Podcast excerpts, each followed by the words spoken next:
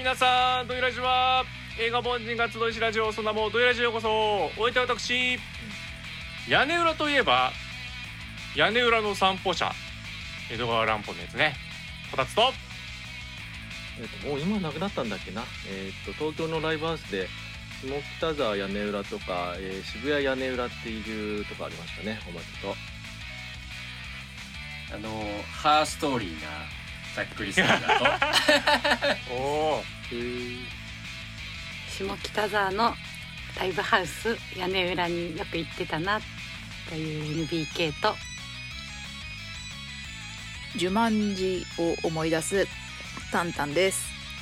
あー。いい。この番組は映画についてはさほど詳しくなくでも人並み以上に映画を愛しないよりも映画なしでは生きられない体になってしまった通称映画凡人たちが集まって全くもって身のない話を好き勝手にお届けする映画強型トークバラエティ番組です。イェイイェイイェイ。イェイイェイ。イェイ。ムフフということで、えーラインナップご紹介しましょうさあ5月の3日になりましたゴールデンウィークですということで「ドイ。フェルトシングス」えー NBK さんやりましてそして引き配信オリジナルでは屋根裏のアーネストこちらネットフリックス配信されておりますそちらをやっていきますよそれでは参りましょう第314回ドイラジースタートジュマンジ。イェイ。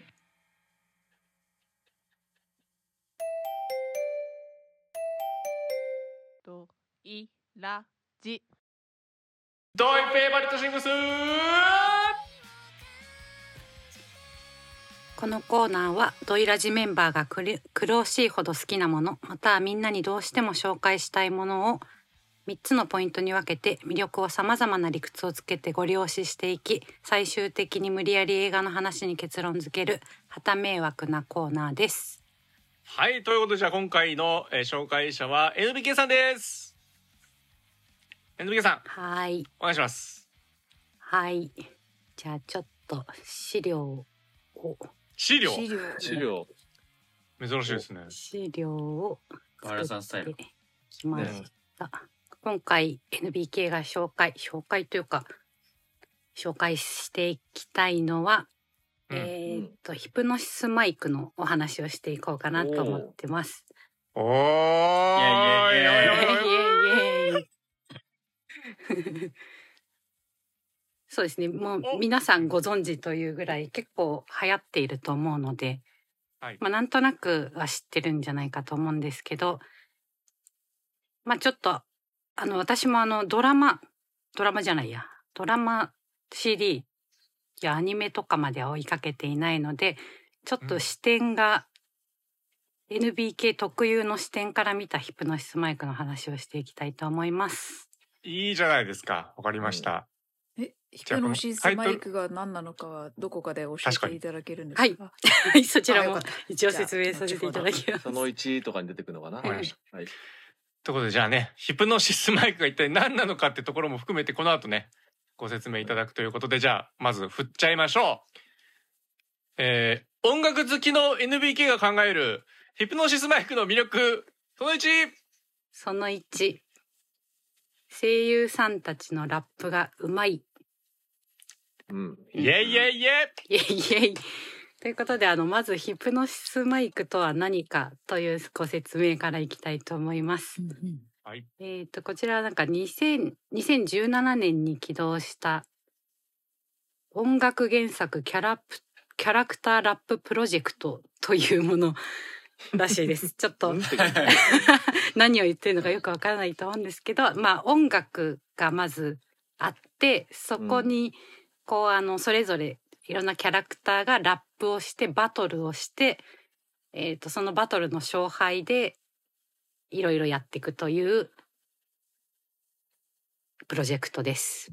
うんで総勢18名のメインキャラクターがいて、えー、とディビジョンって言ってあの池袋横浜渋谷新宿っていうのが最初の4つで、えー、とそちらに各3人ずつのキャラクターがいて、各声優さんたちがあの、まあ、ラップをするっていう、うん。うん、ディビジョンっていうのはもうチーム的な意味ですかね。そうです。ですね。地域って意味もあるので、まあ池袋のトライブ的な。やつそうですトライブ的なことです、うん、うん。まあこれちょっと私もあの今回いろいろ調べててそうなんだと思ったんですけど あのバトルをして勝った方が相手の多分あのし敷地じゃないんですけどなんつなんですか領土を陣陣地を取れるみたいなうん話らしいです。っえー。はいていうのがまあそんな感じでして。で私もあの最初からあの知っていたわけじゃなくてなんかどうやら話題だぞということでヒップホップ界あのヒップホップ界隈の人がなんかヒプノシスマイクの話題をちょっと出していてちょっと気になるってつぶやいたら、あのこれを見てくださいって言って好きな人からはい YouTube の動画をね、うん。送られてきてそれを見,、うん。見見てからちょっとハマるようになったという感じになります。で最高ですそれはそういうストーリーのアニメなんですか？あ違うんです。違うんですいいとこ来ましたね。うん。あのそうここが重要なんです。はい。先ほども言った通りあの音楽原作ということで、うん。CD しか出てないんですよ。もでそう姿はないいってこと？姿はあります。えあります。キャラクターがあるんですよ。キャラクターがあります。え？ただアニメを原作したとかじゃなくて。そうです。普通だとよくこういうタイプのことはうんアニメがあって、アニメに対してキャラクターがいます。で、うんキャラクターに対して声優さんがつきます。うんで、曲ができますなんですけど、まあ、あの、ルート逆みたいなことですかね。そうですねみたいな感じで。音楽が先にあってそうなんです。あそこに、えーキャラクターをつけて声優さんつけてってことなんですよ。音楽がキャラクターなんですか？音楽が元にあってキャラクターはディビジョンで属している、うん。えー3人のキャラクターがいてそれぞれがまあえーっとこうイラストがあるんです。イラストが。イラスト？はい。キャラクターの普通にイラストがあるんです。キャラクターのイラストがいて、うん。あ、だから、要は、あの、アニメとかのストーリーの前に、設定だけで、あの、そういう世界観が作られていると。キャラクターがいて、あの、絵のね、代表する。それに対して、そういう属性があって、あの、き池袋に、今、あの、の人ですとかで、え。で、それぞれのキャラクターに、まあ、あの、声優さんがついて、その声優さんが、えっと、声優さん自身がラップするというプロジェクトで、うん。で、えっ、と、その、あの、ラップを形にする作品として、アニメーションとかに行くんじゃなくて、うん。CD、音、楽曲を作るってところでやると。声優さんだから普通はアニメをさ作るかなと思うと、アニメ作品作らずに、そういうキャラクター設定とかだけ用いて、音楽を作るっていうのがプロジェクトだったんです。えありがとうございます。す。いません、代わりに的確な説明をしていただいて。私の理解は及ばないですがきっと皆さんはわかると思うのでどうぞはい続けてください、すいません。私もあの、他にも他にないんでねこのこのそうなんです。プロジェクトが。で私もなんかよく分かってなくて勧められて、うんとりあえずこれを見てくれって言われた動画をあの、はいちょっと今から再生します。タイトル、あーじゃあ歌っちゃうな私。歌っちゃうタイトルはは「ヒプノシスマイクディビジョンオールスターズ」という曲になります。はい。いえいえいえ。ドゥドゥドゥドゥドゥドゥ ここがまず新宿からあえっ、と池袋から。池袋からですね池袋来ますよ スバルから来ますよス実況バルからスバルですよ。実況始まった。これがキャラクターだけあって声優がついてるってこういうことですね。そうなんですストーリーがあるわけじゃないですよ別にうん。超うめえで浅沼慎太郎がかっこよすぎるんですよ浅沼さんかっこいいですね。かっこいいですよもう俺より全然年上なんですよその人この人たちラップうますぎじゃない？うますぎですよ白井さんもねいいんすよ ここここねここいいっすよねかっこいいっすよね。うん。じゃあ来たよ来たよ来。ましたよ。早見さんですよ。そうですよ。早見翔さん。一人だけ全然年齢違うんですよ。しかも俺、生殺与奪の剣とか、あの、鬼滅じゃなくて俺、ヒプノシスマイクで知りました。そうなんです、この四文字熟は語い、このうんくらいで、あ、ここはサビだから聞いた方がいいですね。そうですね。バンバーン。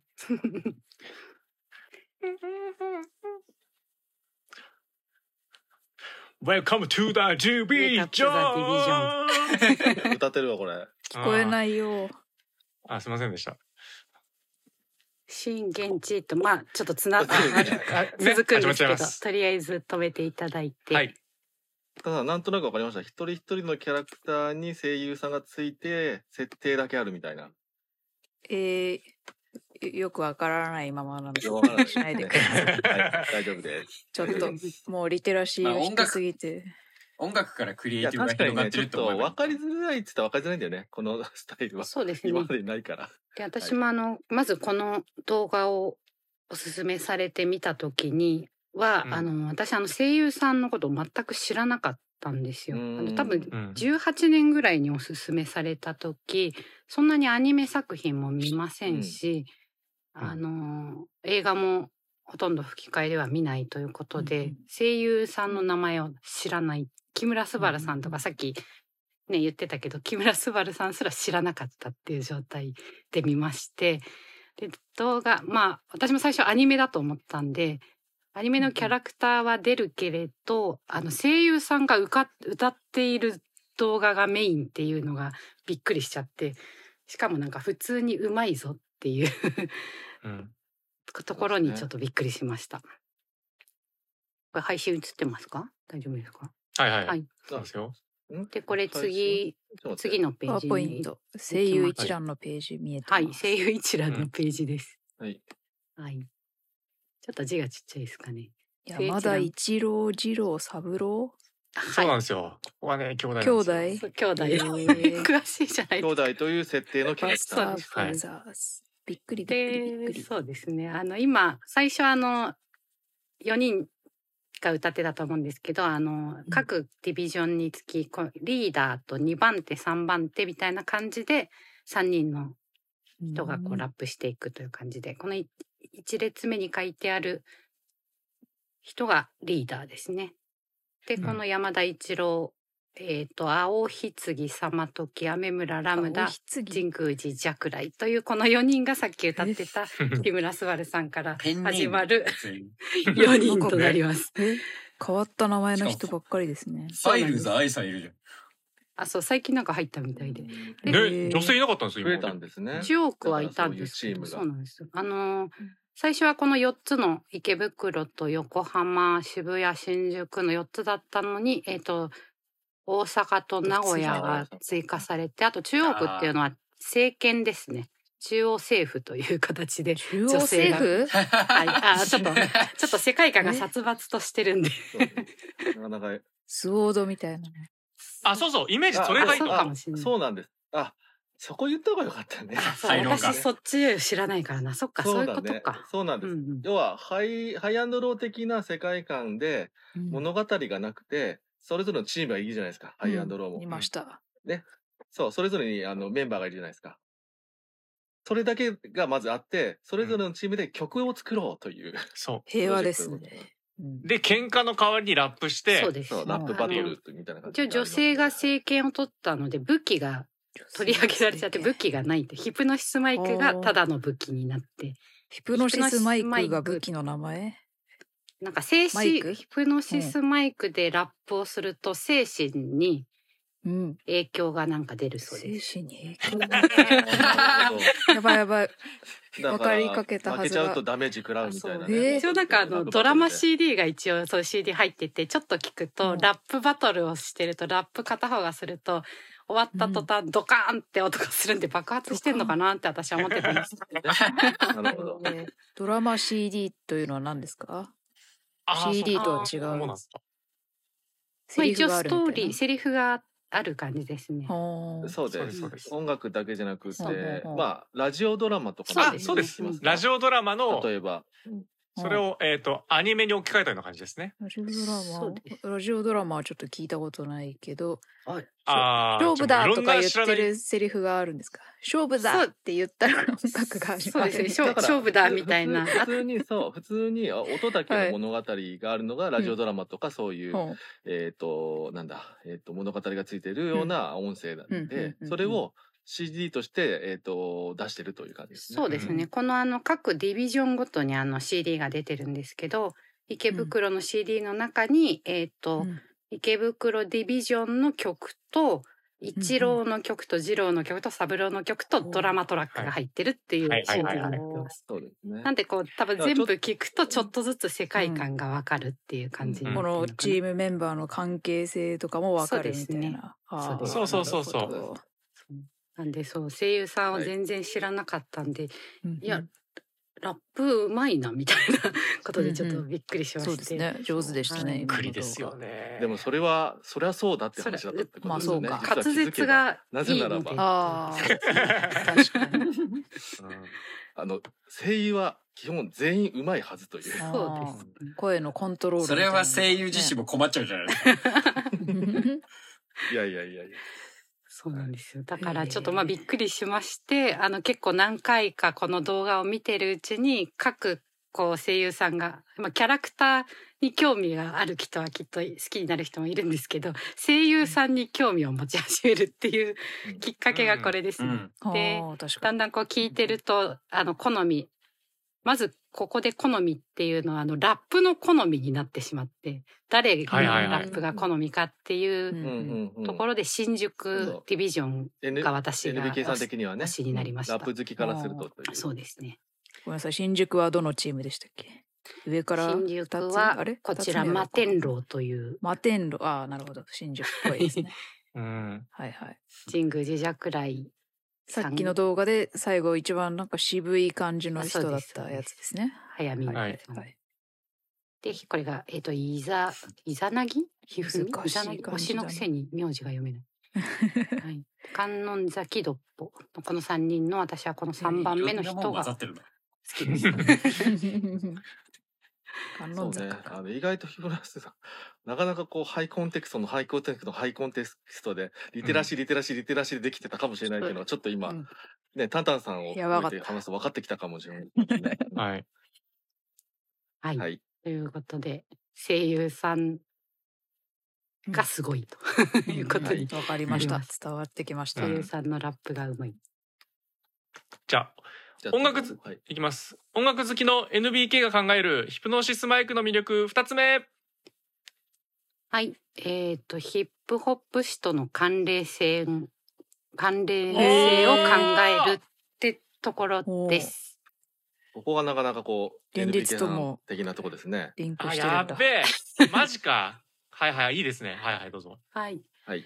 えっ、と、まあ、まずちょっといろいろ全部の曲を聴いて、ドラマトラックも少し聴いてみて、あとキャラクターのイラストとかを見ていると、やっぱまああのバトルということで構想から東西構想ですね有名な、えー、と映画でもありましたストレートアウターコンプトン50年代あ50年代じゃない80年代ですね。うんうん。にあった東西構想。LS ニューヨークみたいな。構ですとか想があったんですね。うん。をやっぱ思い出すと。うん。でそのキャラクターのスタイルからオールドスクールラップギャングスタラップっていうのがあのイメージがあるんじゃないかなとか、うん。MC ネームあの渋谷の子は EGR というマイクネームがあって新宿はイルドックから EGE とドクターどれが連想させられますよねとかっていうことを考え 考えてるとちょっと面白くなっちゃってヒップホップ好きからそうですね何もほとんどの人に何も分かんなかったです今どうしよう。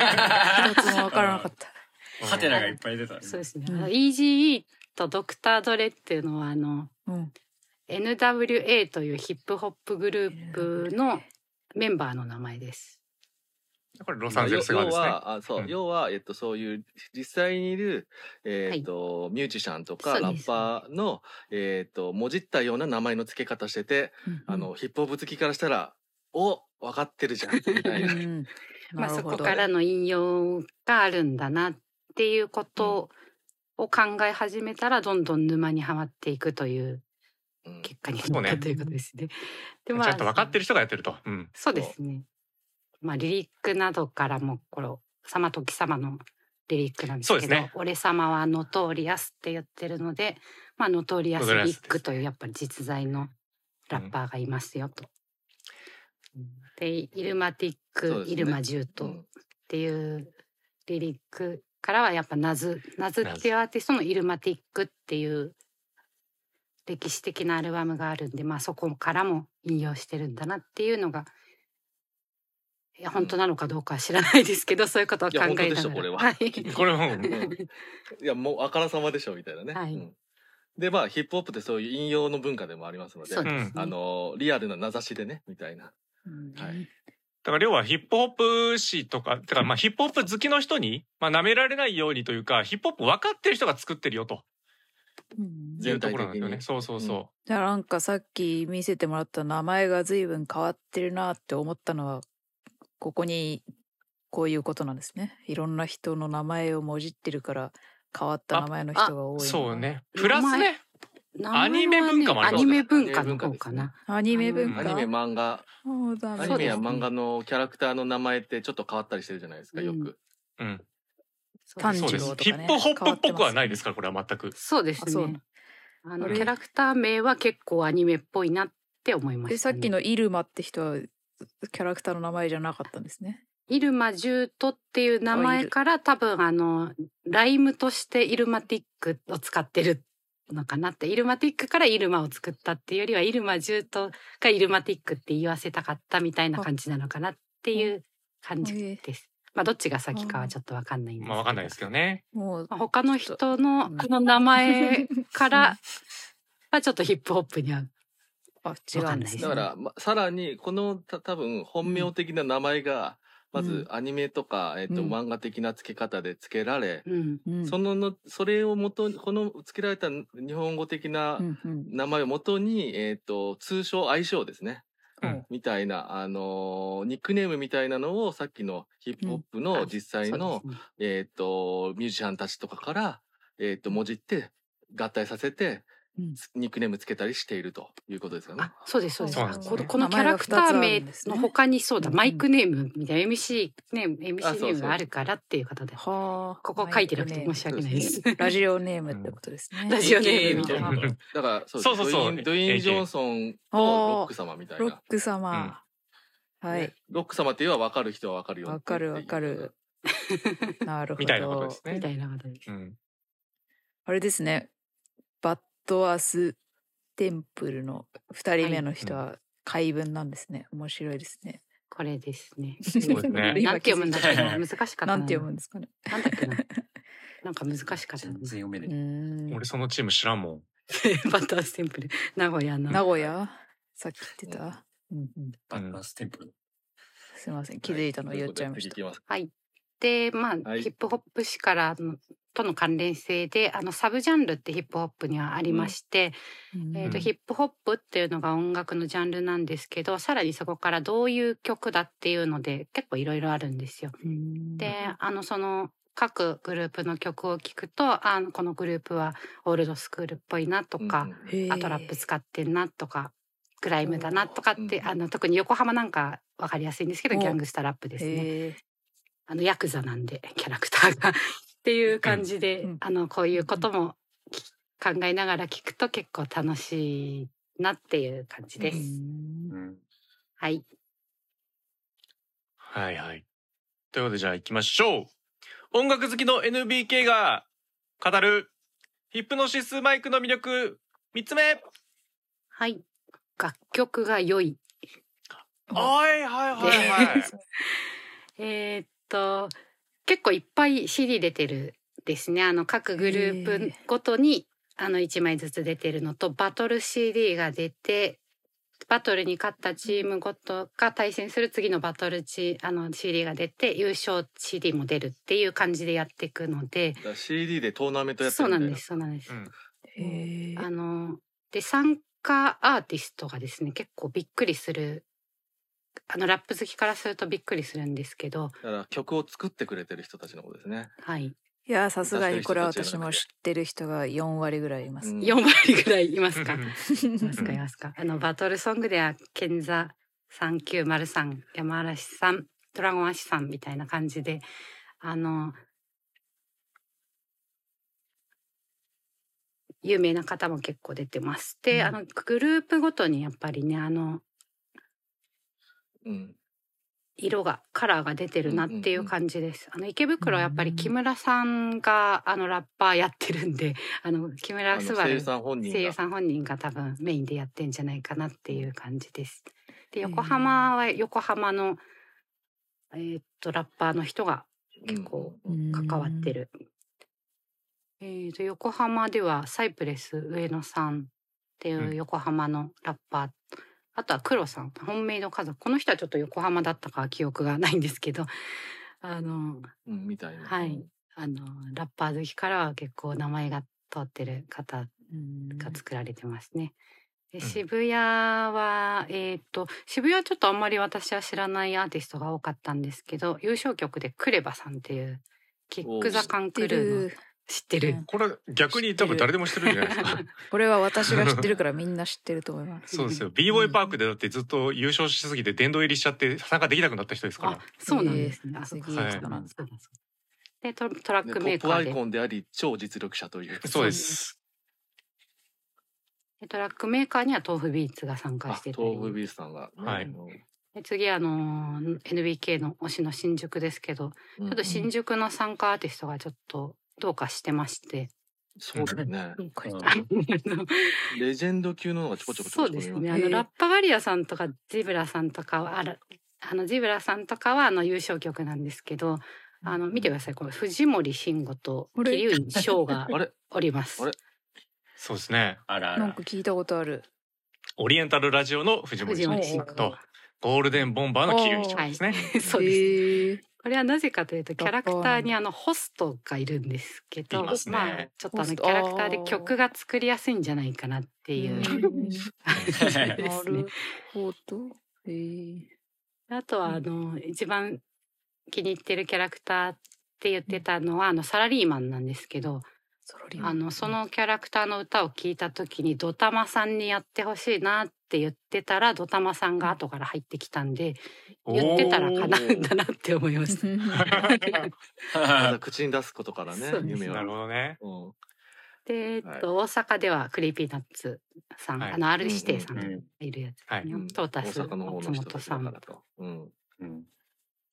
えっと名古屋がえっとノーバディーノーズは知ってますかね皆さん知ってます。知はい。ってます。それグループ名とさ、逆なんかよくわかんなくなるね。ノーバディーノ知ってますかね？ってギャグみたいな。誰も知らないし。みたい。な。じゃあえっとリーギリーギーモーさんっていうんですかね。ソールドアウトの。ソールドアウトの。はい人とかシーモさん。やっぱ名古屋の。人ですね。はい。やっぱ結構そっちにゆかりがある人たちが。シーモも知ってる。はい。でシーモとかね。うん。で中央区はえっと NBK も大好きな A ウィッチさん沖縄沖縄の人ですけど、えっとフィメールラッパーで有名な A ウィッチさんとアッコゴリラさんとかが参加、まあ、この二人が参加するってなってちょっと久し久しぶりにヒプノシスマイクをうん。また聞いてみたところ。中央区は、えっと、このエリアによらないのでどこどこ出身の人たちというよりは、うん。女性たちばかりのところグループなので女性のそうですね。あの女性が作り手がちゃんと作ってますよと。そうです、あのうん。女王なんで みたいな感じですね、うん。まあそう総理っていう感じなんですかね。総理。はい。総理大臣。はい。ほです。でまあ面白いんですけどあの呂布カルマさんっていうラッパーがいるんですけどうん。あの名古屋出身なんであの名古屋やるのかなって思ってたんですけどなんかどうやら一度断ったらしくてうん。あの後でもう一回声かけてくれないかなって後悔してたんで。ちょっと面自分から自分から言い出せない。そうそう。もう声かかんないだろうなとかって言ってこあれだけは後悔してるっていうのを YouTube で自分で言っててちょっと面白かった。いやもうそのうち来るんじゃないですか。これもこれも言えばということでね。そうですね。名古屋やったらいいんじゃないかなって感じですね。はいうん。でまあちょっとここに書かなかった中であの最近久しぶりに聴き始めてえこの曲はすごくいいなっていう曲がスチャダラパーがなんとプロデュースをしてる曲がありまして、それがあのなんかこう何回もちょっと聴いちゃうような感じでしたね。ちょっこれは聞いてないな、俺。配信来たあ来たあ流れてますもと人が増えてる感じがしますよね。うん。もういっぱいいるな。いっぱいいるんですよ。もうほんと廃炉みたいになってきたな。で、ちょっと、ボールドスクールってスチャダラっぽさが出ててよくないですか、出てますね。うん。中央フィビゴーとかは相当っぽいですね。これがパーティーをです。とにかくパーティーをっていうのはブギーバックからのなるほどね引。用ですね。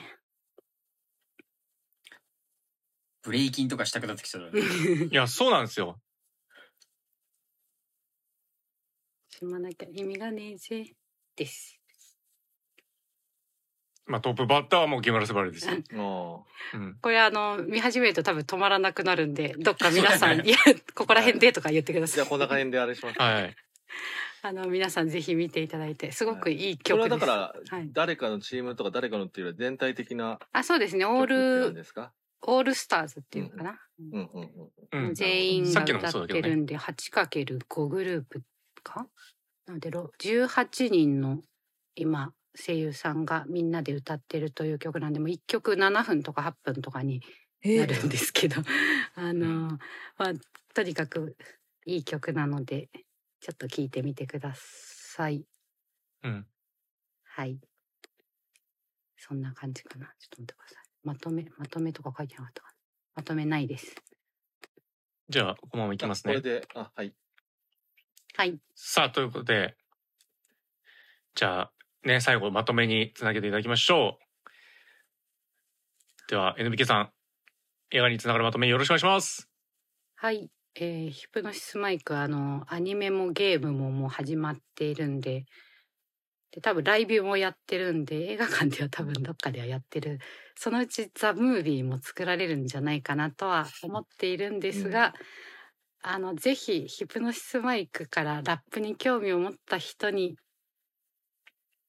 おすすめするヒップホップ映画を言おうかなと思います。おーおーはいこの流れえっと、一つ目、エイトマイル。ご存知、えーエミネムのはいラップバトルの映画になります。うんラップバトルどういうものかがわかるぞはいと。そうですね。二つ目は、先ほどもちょっと話したんですけど、ストレートアウタコンプトン、うん。東西抗争とかのことがわかります。うんあと、オールドスクールね。怖かったなギャングスターラップですね。はいの二つ、この二つうん。は映画なんですけど、三つ目はちょっとドラマになっちゃうんですが、ネットフリックスで見られるゲットダウンをぜひ。あこちらは本当にヒップホップの始まりの時代を描いたフィクションですけど、とても面白いので見ていただけたらいいなと思います。あ。うん。はい。はい。ということでね、ヒップホップ史をいろいろ振り返りながらヒプノシスマイクをね、語っていただきました。ちょっとごめんなさい。私一加減だけあるんでね、ちょっと。はいもうなんだ？はい。ヒップホップ史をね、語るときには皆さんね、ヒップホップ MC 史にちょっとなりがちなんですが、ああ、なるほど、そっちか。ヒップホップは、そうですね、ちょっと4大要素ありますんで、そうですね。このヒップホップ、ヒップノシスマイクでも描かれているグラフィティとかね、これもヒップホップで。す。うんはい。あと、まあ、ブレイクダンス。はい。これもヒップホップですう。んうんで、DJ もヒップホップなんですよ。はい。うんで、この4つが欠かせないもんなんです。かか、もう、なくな、なくなくちゃダメっていう。うん。どれか欠けたらヒップホップじゃないよねっていう文化を、あの、アフリカバンパーターとかが作ったんで、文化の総称だったりね。そう文化の総称なんですよジャンルではないよと。そうそうそう、音楽ジャンルじゃないよっていうこうんと。めんどくさいやつなんですけどね、私ね。うん。ちょっと、うん。ちょっとヒップホップ私好きだよっていう時にね、あの、話噛み合わない時もあると思うんですけど、そういう人もいるよ。そういうジャンルの乗り鉄、撮り鉄みたいな、そういう感じでいるよと。乗り鉄というと また違う。うんまあね音鉄もいるで、キャラクター好きになった人はですね、ぜひね、あの、池袋のね、アニメイト行ってください。ああの巨大な。とんでもない量のキャラクターグッズと、うんうんそして、えーファンの皆さんが大量にいますんで、お友達もできると思いますよ。うん。へえ。ぜひ行って、びっくりするぐらいグッズあります。え 私は最近びっくりしました。うん、ということでもうまあ逆に言うところヒップノシスマイクもねキャラクターというところもヒプノシスマイク、そうです。えー、と声優ってところもヒプノシスマイク、うんそうです。えっ、となんだ楽曲っていうところもヒプノシスマイク、ううんん、で世界設定もヒプノシスそのよ全部が合わさってヒプノシスマイクだみたいに言えますそうですね。いいですねいいこと言う。ということです。ありがとうございました。ありがとうございます。じゃあ次のコーナー行きましょう。裏地必見配信オリジナルこのコーナーは映画凡人たちが世に乱立しているストリーミング配信サイトを吟味しこれぞ配信オリジナルの代表作と声高らかに宣言できる作品に出会うまで探求するロマンあふれるアドベンチャーコーナーですじゃあ今回ですねやっていきます。作品はこちらでございます。屋根裏のアーネスト。え今言った？言ってないね。はい。え屋根裏のアーネストです。こちらはネットフリックスで配信されております。ではあらすじお願いします。2023年アメリカ映画。ある一家が引っ越してきた一軒家にはアーネストという名前の幽霊が居ついていた彼が姿を現した映像を SNS にアップすると一家は瞬く間に有名人となり世間の注目を浴びるようになるがというお話です。はい。ということでじゃあ、えーテンション聞いていきましょう。こたつ。そうですね。うーんと。まあなんか久しぶりにこうザ普通っていうかね、うん、なんかもう何も考えなくていいなっていう感じの作品でまあ良かったんじゃないかなと思います。はいおまけさん。はい。いやあのおまけはもうとても楽しみまして。お。はい。あのあやっぱりクリストファー・ランドン監督は要注目だなと思いました改めて。うん。はい。えー、NBK さんはい。えーっと、中盤のとあるシーンでニコニコしちゃいました。楽し、楽しかったです。はい、えー、ざっくり砂川さんなんか、あのーめちゃコメディな感じかなって思ったんですけど、結構変な映画だなって最終的には思いました。はい、えー、タンタンさんはいなんか2023年の映画のはずなんですけどすごい昔の映画を見てるような気持ちになりましたうん。ということでございます。はい、えー、監督はですね、クリストファー・ランドン。まあ、この方はもう皆さん、あ、監督、脚本もやってます。クリストファー・ランドンさんです。で、この方はもう皆さんね、えー大好き。ハッピーデス・デイの監督でございますし、ザ・スイッチもね、やっておりますね。うん。うん。なので、まあ、もう要注目といったところの監督さんでございます。そして、キャスト。アンソニー・マッキー。うん。デビッド・ハーバー、ジェニファー・クーリッジ、うん。ディグ・ノ太郎さん。あなんかさんつけちゃったっけ。ディグ・ノ太郎ライルズ・フィッチ。そしてねえー主演の男の子はジャヒ・ウィンストンさんですね。うん。うん。っていうことなんですよ。そしてこのそちらの作品ねえー、ネットフリックスの作品として独占されておりますんで皆さんぜひね見ていただいてこちらのお話聞いていただければと思いますし見るきっかけにするために我々のお話を聞いていただくもありです。はい、しかもこれあれですね、うんちょっとややこしいのがですねネットフリックスの多分どういうやつでつなぐかによると思うんですけどあの普通に屋根裏のアーネストっていうふうに検索して出るのが出るんですけどあの現代がねもともとの英語タイトル「We Have a Ghost」でして、うんなんだかこうカタカナで「We Have a Ghost」で表示される パターンもあったりとかちょっとややこしいんですけど、うん、まあ、イコールですございますその2つの名前は同じ作品になりますので同じ作品です。ということでこちらのね、えー感想メールいただきましたのでそちらを紹介してもネタバレ込みでお話ししていきますのでよろしくお願いします。それでは、えーメールの方タンタンさんお願いします。はーい。では、いただいたメールをご紹介します。ラジオネーム、さはるさん。ホラーだと思って構えていたら何のことはないシンプルなハートウォーミングコメディでした。私は霊感がさっぱりないものの心霊ものは怖くて苦手ですが本作のアーネストみたくがっつりと出てきてくれればケビンみたく怖がらないと思いますしなかなかいかついけど人の良さが伝わるデビッド・ハーバーも見事でした。本作だと幽体として登場するのがアーネストだけで私はキャスパーみたく他に幽体が登場すると思っていたのでその点が意外だったもののアーネストだけに絞ったおかげで話の進みがシンプルに感じたので良かったと思います。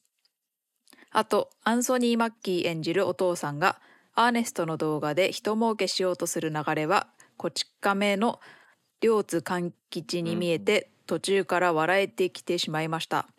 そりゃ今時撮った動画がバズったら誰だって儲けようとするでしょうし、私だってそうする。ラジオネーム IT アンダーバー K さん。クリストファー・ランドン監督の前作ザ・スイッチのファンとしては今作はホラー映画だと思っていました。こんなにハートウォーミングなゴースト映画なんですね。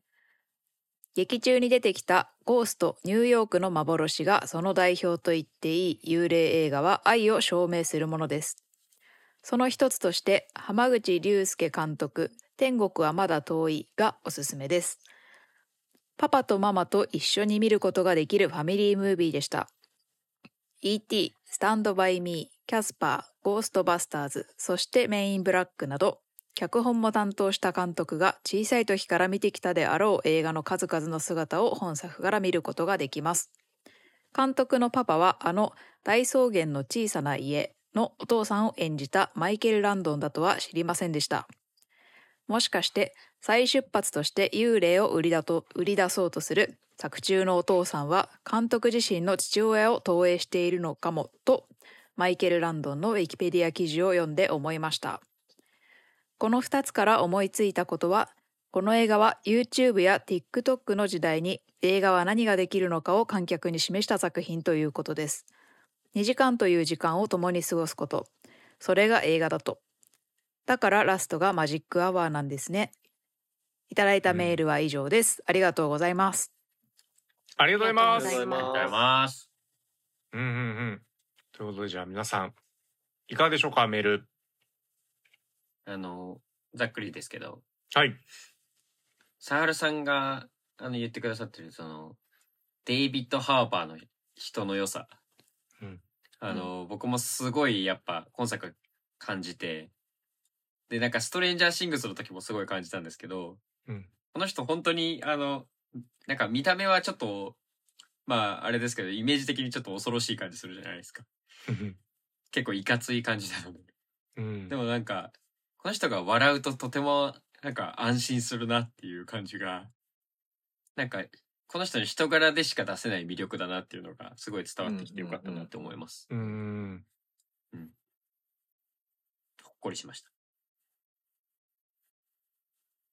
でもなんかそういうの分かる気がするなっていうのは、やっぱりこのデビッド・ハバーさん自体自身のそこから醸し出す人柄がキャラクターで、その単純にいかつくてごついだけじゃなくて、そのなんかあの優しさとか、あの、そういうコメディも合うっていうところで言うと、今年ね、もう一本ね、あの、2月ぐらいになったあのね、あの、サンタクロースを あの演じるというね、バイオレントナイトっていうね、バイオレントなサンタクロースを演じるってやつ。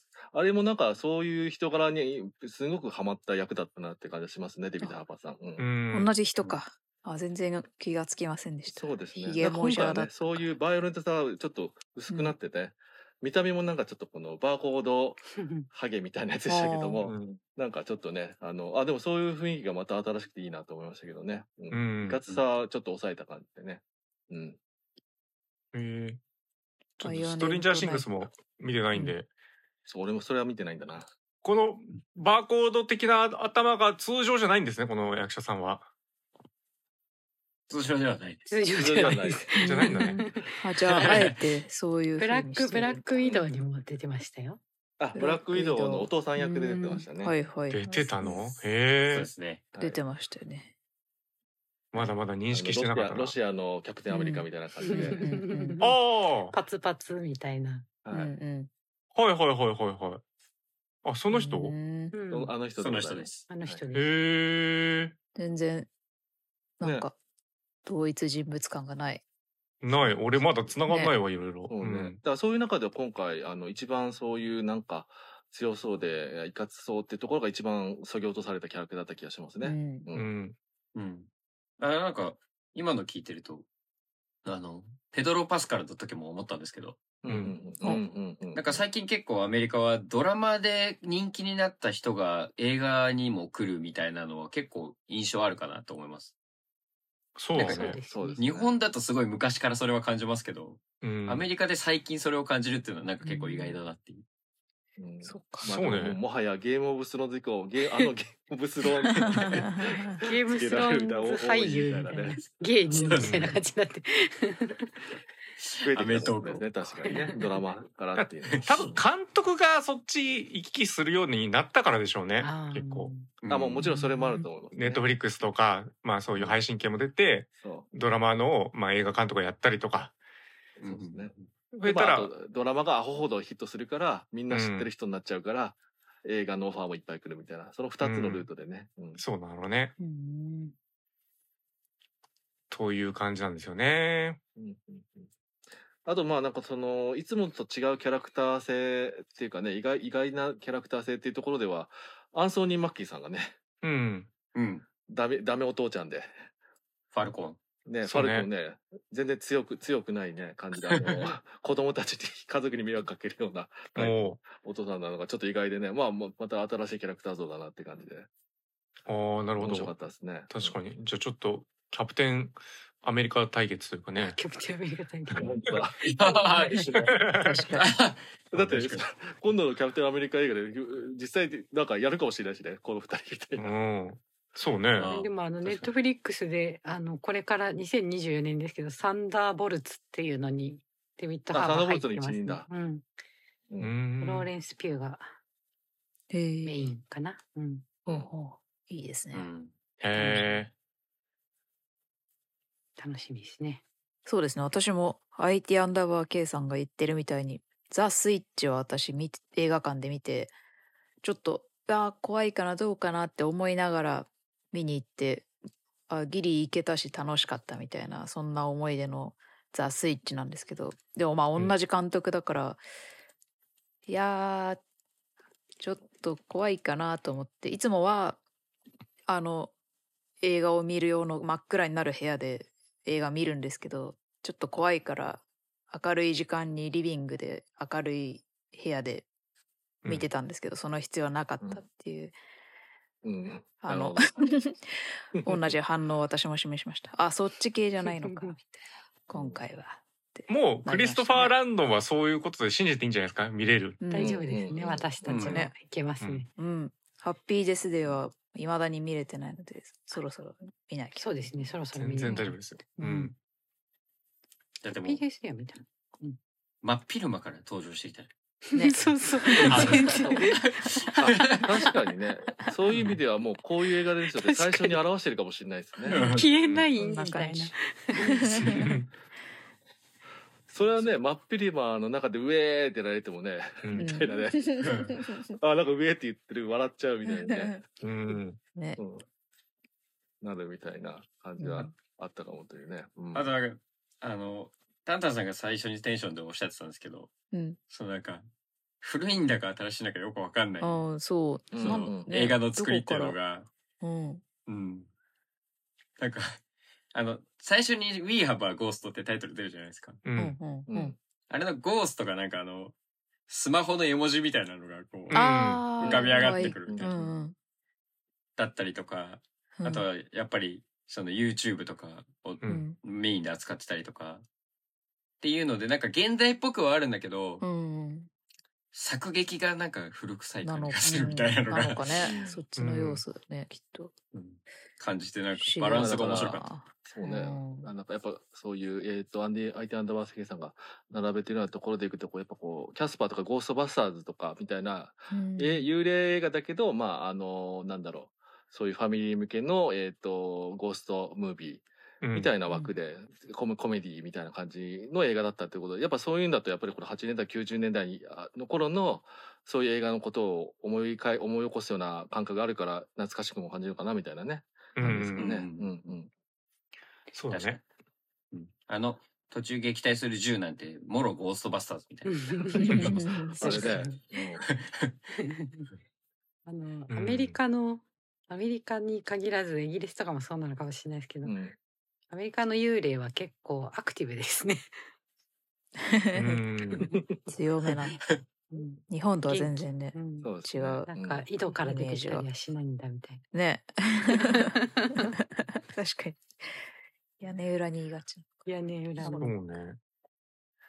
だから多分ゴーストって言葉のニュアンスがだいぶうんもうコメディなんだろうなって思いますうね。ん。そうですね。ああいう感じになるのかな、やっぱ見えたら。確かに。うん。こっち見てみたいな感じになるかな。霊体みたいなんだと多分スピリットとかさ、うん。多分そっちなんじゃない？なるんですかね。うん。わかんないけど。うんゴーストは多分、あの、多分、あの、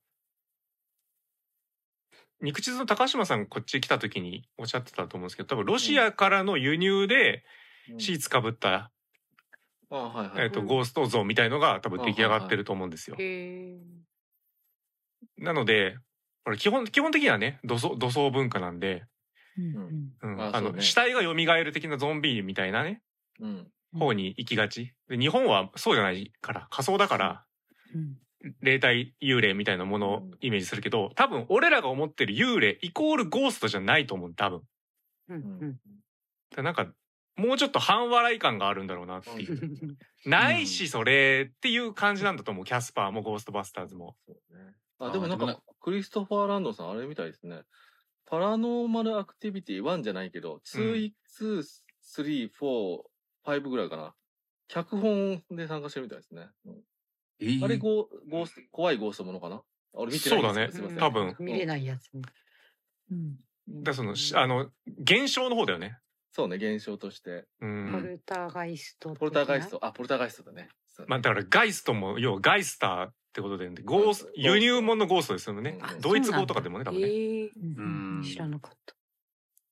なんかそれ面白いですね。あの、やっぱ、もうゴーストで人は怖がる時代じゃないっていうのを象徴してますし、そうだね。なんだっけ？で、うん。あ、あ、いいです。いや、ツイッターで確か見かけたんですけど、あの幽霊が出るって言って、あの、司祭さんが、キリスト教の呼んだら、あの、いなくならなくて、あの、お経を読んだらいなくなったみたいな話を。幽霊側も宗教気にするんだ現実話みたいな。噂、噂の現実話みたいなやつ。うんへねうん幸い違いましたみたいな。なるほど。対策やっぱ成仏さのせるのはこっちだ、みたいな。はあは。へえ。お経を読めるいるのか知らないけど。面白いですね。うん。うんっていうのをは思い出しました。なんか、そこら辺を考えるの面白そうだな。うん。でもさっきので思いましたけど、そういう意味では、あの、日本のホラー映画って、うん。あの、やっぱ日本人ももうゴーストじゃ怖がらないじゃないですか、さすがに。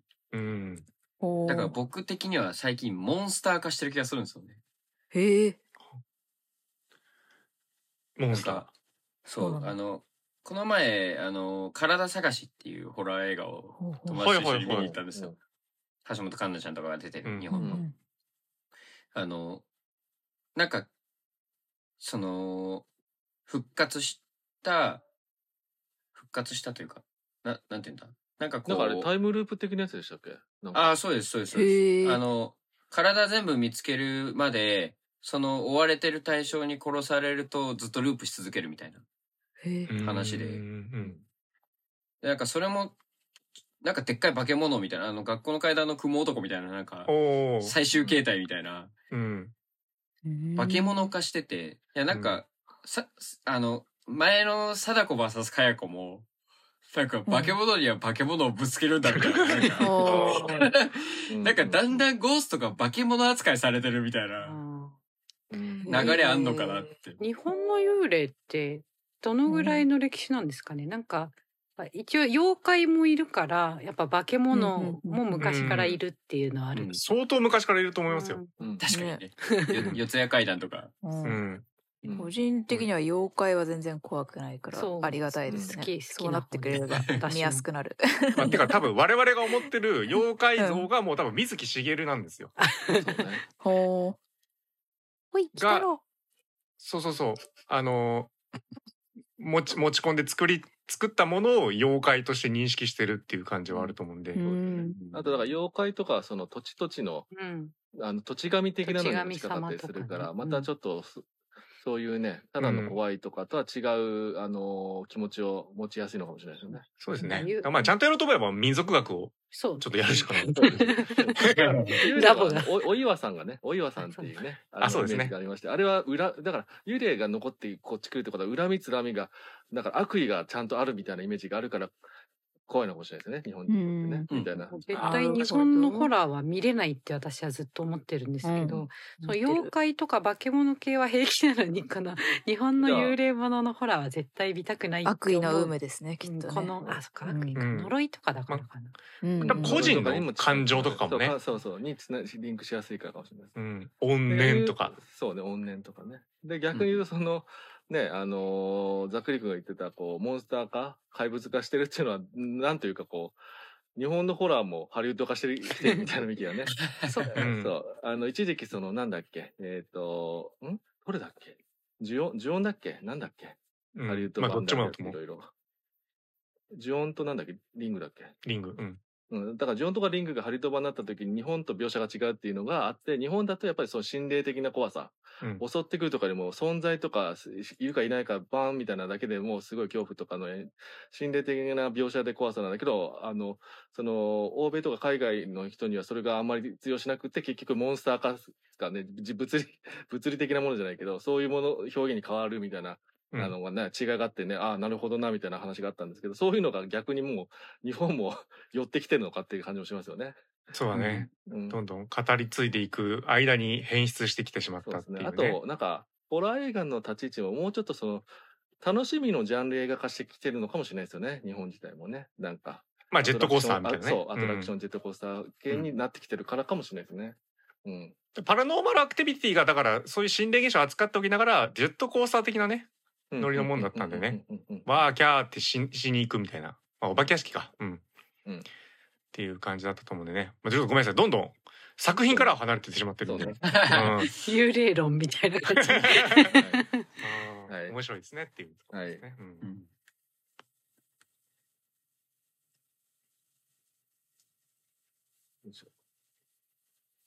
まあ、あとなんかちょっとこのメインのところにじゃないところですけど、メインのところじゃないって言い方変だけど、あの、ちょっと面白い描写だなと思ったのは、あの、そのなんだっけ、えーっと、キャラクターがどっか載ってるかな。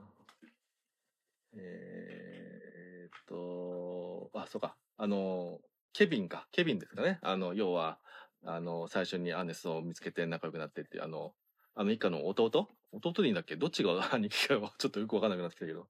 いや弟でいいんじゃない？弟でいいよね。うんそうそう。のね、キャラクター、まあまあ主役というか、が、なんか、あの、と、が、要は、あの、結構こう、となんか、すあの、好きな音楽とかが、なんかこう、要は、なんていうかね、その、インディーロックとか、その、なんだろう、しんそういうシンプルなシンガーソングライターみたいなギターの、が好きで、っていうところが、あ、面白いなと思って、あの、もうちょっと後半強調されるところあるかなと思ったけど、まあ最初の方ぐらいであれしたけど、ほんでほら、アンソニー・マッキーとか他の家族が、あの、こう、か飯とか食うときこう、もうもうちょっとこの、こ黒人的なヒップホップ的なノリで、みたいなところにの乗らないみたいなね。うんああ、なんか、あ、ちゃんとそういうところも描けるようになってきたかみたいな、うなんか、あのーね、何かひいあの一つのその人種とか一つの、えっと文化の人たちだからって一律みんな一律じゃないんだよっていうノリとか、あの考えがっていうのがある。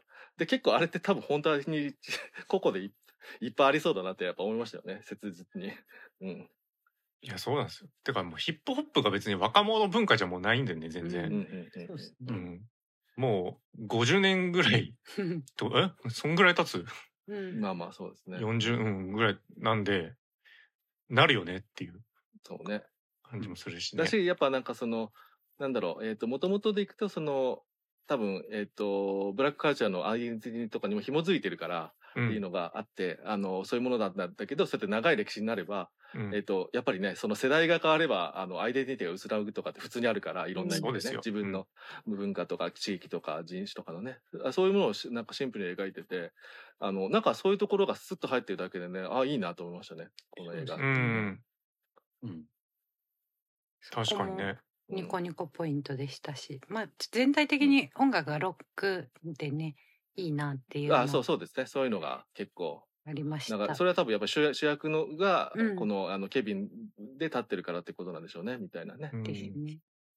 まさかだって、あの、カーチェイスでディープパープル流れると思います。ハイウェイスターね。そうですはい。うんあのちょっと分かりやすすぎるみたいな。そ う走って壁抜けるシーンとカイカーチェイスシーンはずっとニコニコしてました私はうんミュージックビデオ見たいと思ってはいはいそうですね。うんあとデビッド・ハーパーがすごいいい顔してくれるんで。そうですそうね。うんうん、あそうだからやっぱりこれデビッド・ハーパーが喋れないっていうのはねうまい設定だったなと思いましたねやっぱね、うん。そうそう。やっぱこううーってことと体のリアクションだけで、えー、と表情と表現したりとかするっていうのがまあやっぱり結構こう、まあ、他の作品とかもあるんだけどそういう喋れないキャラクターがそういうことやるまあやっぱ体あのーでも動かしてっていうところで、うん。なんかちょっとこの、あの、これはまあ、あの、見方があれだからあれだけど、えっ、と、まあ、ひょなんか楽しい表現にはなる、に近くなるというところがあって、そう。だから、その、まあ、あの可愛いおじさん感は増すよな、という感じがしましたね。うんううんん。あの、みあの、なんか風貌とね、髪型に反してかわ、可愛さは増すな、みたいなのは、あのバランスはよく考えたなと思いますね。うんう。んうん。よいしょ僕ちょっといまだにこの内容が理解できてない感じがすごいするんですけどほうほうほう。俺 CIA 絡み全部いらないと思ってるんですけどな あれはどんななんか絡んでたんですか？幽幽霊を有効活用したかしたいん？って思ってたってことですかあれ？いや何もわかんないです。捕まえて何かそを、あのさせようとしてたのかななんて思ってハリンちゃんですよ。うん、うんそのために捕まえてまあまあ、なんか、あのー多分良くも悪くも研究して、あのー良くも悪くも軍事的なもの使えるかとか、まあよくある話ですけどね、展開的にはそういうんだと。あるかなって感じだけど、あの、まあそういうところは置いといても、あれがいるのかって話よね。っていう。ね まあそうね。あとあの逃がした人？うん。はいはいはい。あれは？博士博士じゃないわ。うん。うん。あれごめん。かちょ関係がわいまいちわからなかったんだけどうん。あれ何なんですか？多分、あの人が、こうレスリー、レスリー博士だったのかな？レスリーさんっていう、あのね、最初、なんかこう本のサイン会して全然みたいな人でしたけど、うん。だからあの人は、だから、単純に CIA というよりは学者なんでしょうね。あの、その、うん。そういう幽霊とかのことをほん研究したくて、で、一時期そういう中で、えっ、と、えっ、と、CIA にもいてってぐらいなんだろうなってところで、幽あ霊そんな薄い感じ？そんな薄い感じにかなってうんそんなしたしましたけど、感じでしたね。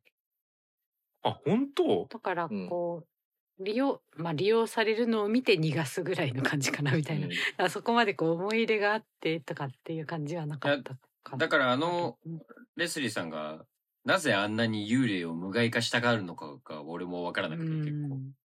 うんマジわかんないしあんなに危それが険って言ってんのもよくわかんないそうそう。うん。なんか判明しないでじゃないですかその。あこの人無害だって分かったエピソードとか二人の中で交流もないしうん。うんまマジで意味わかんなかったんですよその。んなぜ逃がしてくれたのかわかんないし涙流してた意味もわかんないから涙流してましたっけ涙とか言ってそう出会った涙流してました。あ 会った時に。ううんん。ああそううんうん。だからなんかすごくまるで一個ドラマがここで起きてるんですよっていうなんか見せ方するから俺最初にあの家住んでて逃げ出した人なのかなと思ってたの最初ああ、直接絡む何かドラマを持ってる人だと。そうそうそう、でもね。ないんだと思って。なんだ、ね。何この話と思って。まあだから半分ぐらいいらないんだけどそうね。まあ、これ、これも、まあ、ある種のよくあるパターンかなと思うところでいくと、要は、あの、自分がそういう、あの、幽霊の存在のこととか提唱している上で、うん。だから本人は、その、無害有害じゃなくて、まず、幽霊がいるってことを研究して、そう、やってるとか、中で多分、きっと、そういう CIA とか絡むこともあったけど、それうまくいかなくって、なんか一人ああやってやって、なんか、まああるじゃないですか。あのーなんか、あの、変人学者みたいなね。変人博士みたいなうんところがある中で信用してくれる中で、やっとなんか証明できるっていう時の喜びぐらいなのかなっては思ったりとかしましたけど、あの涙がね、本当に、うんだから自分自身は本当にいるってことを、えっ、と、見たことないから、多分理論の中でっていうタイプの人、だ学者としてね、っていうことなんだろうから、本当にいた時の、あの、実証された時の涙ぐらいに捉えてました、おまけは。だからまあ自分の言ってたことは嘘じゃないんだな。そうそう嘘じゃないんだなっていう。俺だから自分自身ほんでほらあの人で要はずっとああいうねあの本屋のねあのサイン会とかやってるけど結局あのずっと続けてることじゃないですか。諦めずに。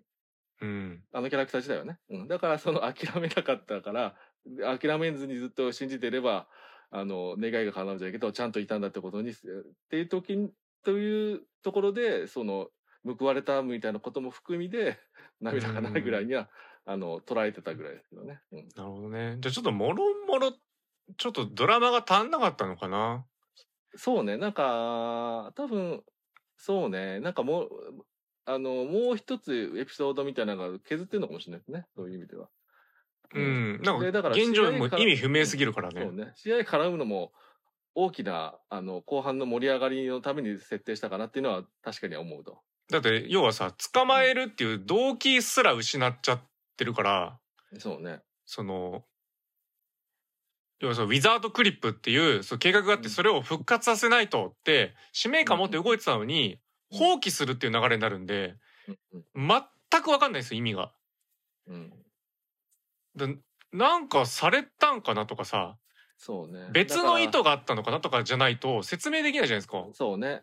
そう。だから、やっぱりこう、そこの何か、えっ、と、ドラマとか展開をやりとりがないと、もうこっちが忖度するようになって、だからおまけの忖度的には、うんその、あその計画自体の、あの、思ってたことと、えっ、と、そのレスリー博士が、あの、CIA 側の、多分あっち側なんかもうちょっと悪いこととか軍事か利用しようとしてるのかなみたいな感じですけど、うん。あのよくあるパターンで、そこが違うってことが分かったから、だから私はそういうことじゃなくて、純粋 に、みたいなとこだったっていうとこぐらいかなっていう忖度。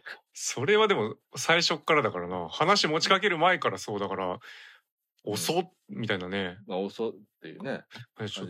何見せられてるんだ感はちょっとね ありましたけどね。まあだから要はそのあれですよね。だから、えーどの方向性にするにしても映画内でえーっとそのレスリー博士とその CIA 側の、えーっと思ってる方が違うっていう何かやり取りが挟むともうちょっとね みたいなそういうシーンが一個でもあるとっていう感じはしますよね。うん、だしなんか CIA がやろうとしてた目的も分かんないから結局。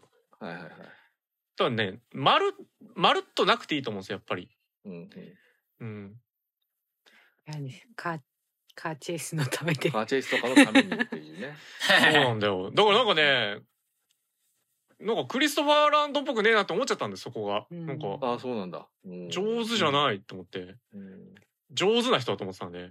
うん確かに。それは思う、なんか普通なの来たなみたいな。結構ざっくりやるんだなと思っちゃった。そうなんですあよ。ーなるほどちょっとそこびっくりしちゃって。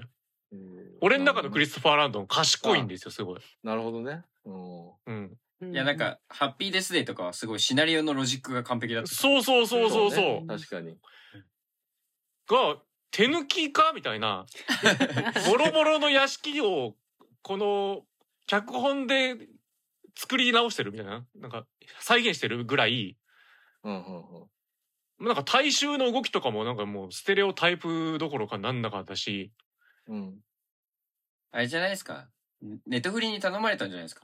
ちょっとなんか、さらっと見えるやつ。いい感じにバズりそうな、いい感じのを作って、みたいな。なのかな。このぐらいの予算でみたいな。そうね。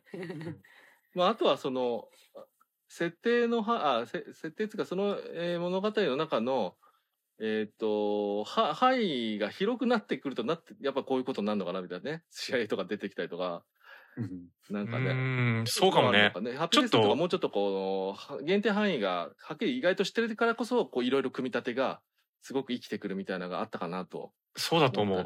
多分、ミクロな方が向いてるタイプの人だと思うんだよね。大きいもん出すと、その大きいところはなんだかわかんないものになりがちというか、うん。うんマジでなんだかわかんなかったんで、まあでもまあ、びっくりしちゃおまけなんかはそういうところも含みで、うん。まあある種のこのなんかファミリーホラーコメディ的なところでいくと、うん。意外とちゃんと進みが良くて、結構楽しく見れたんですよね。なんか多うん分一個一個突っ込まないからかもしれないですけど、そういう中で、やっぱこう、ちょっと面白いな。やっぱ、そう、あの、クリストファー・ランドンさんって、やっぱ面白いなと思ったのは、うん。なんかやっぱ今って、それこそこのホラージャンルとかって、もちろんやっぱ A24 とかが台頭してきて、うん。いろんなね、新しい感覚で、新しい方向性ってってあるじゃないですか。うん。あの、で、大体そういうのって、えっ、と、まあ、AT24 的なことでいくと、この、えっ、と、アート映画寄りになったりとか、うえっ、ん。と、もうちょっとかっこいい方向に行くんだけど、うんやっぱりこのね、あの、昔のはあんまり見てないですけど、ハッピーデスデーシリーズと、ザ・スイッチと、この、えっ、と、屋根の話ストを見て、うん面白いなとこの人も思うのは、いや、まあ、基本的なジャンル映画自体をやっていて、しかも、あの、ほら、えーよくあるのは、このジャンル映画、ホラー映画で、最終的にはこれどういう映画かは説明しにくいっていうのが最近多かったりするかもしれないんですけど、うん。あの、いや、い一応はね、一言で言える、本当にジャンル映画ってそういうもんじゃないですか。一言で言える映画みたいなとこあって、そううんいうのは担保してて、あのね、うんハッピーデスデーだったら、この、あの、繰り返し、あのね、みたいなこととの映画でとか、うんホラー映画でとか、サイスイッチだったら入れ替わりものでとか、うん。で、屋根のアーティストだったら、この、あの、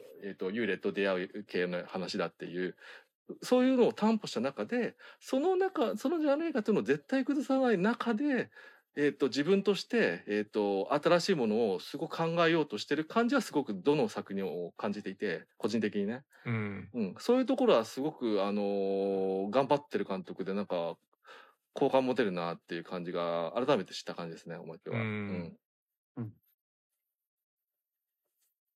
まあそうだねうん。確かに。なんかまあ、チャレンジ。ジングはしてるんだよなっていう。そうだね。それはあると思います。で、だで、一つ一つのジャンルは大事にしながらっていうのはちょっと思いました。うはいん。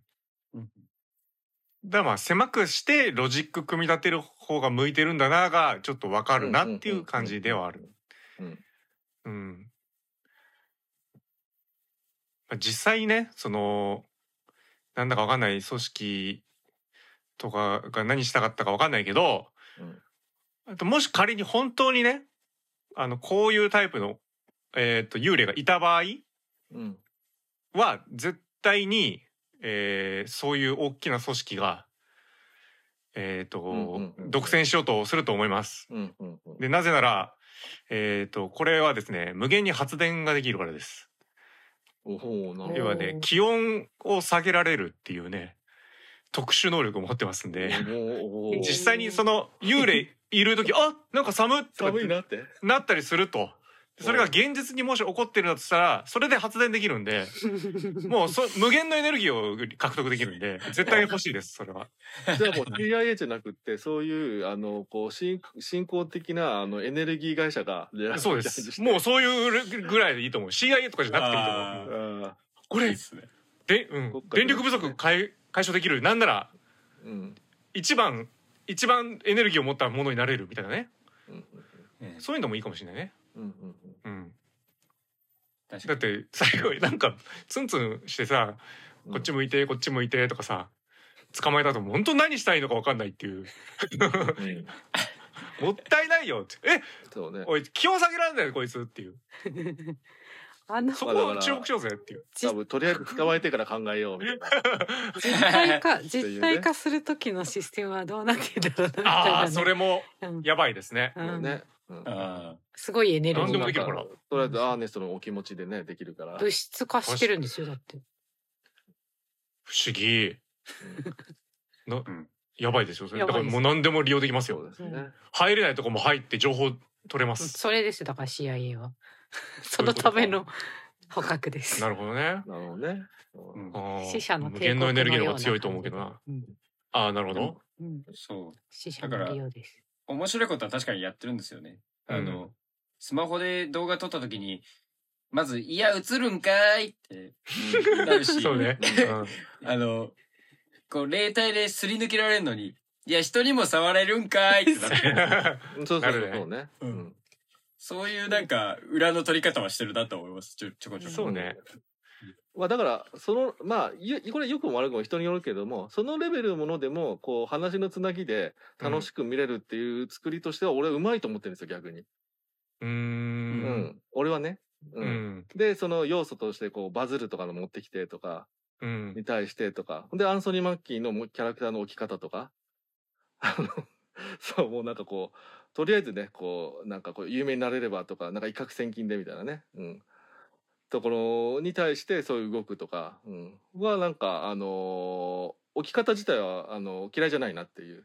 で、楽しいなっていう感じはありましたね。おまけなんかは。うん。一個一個の。まあ、そうね。なんか、だから、リアリティ寄りじゃない。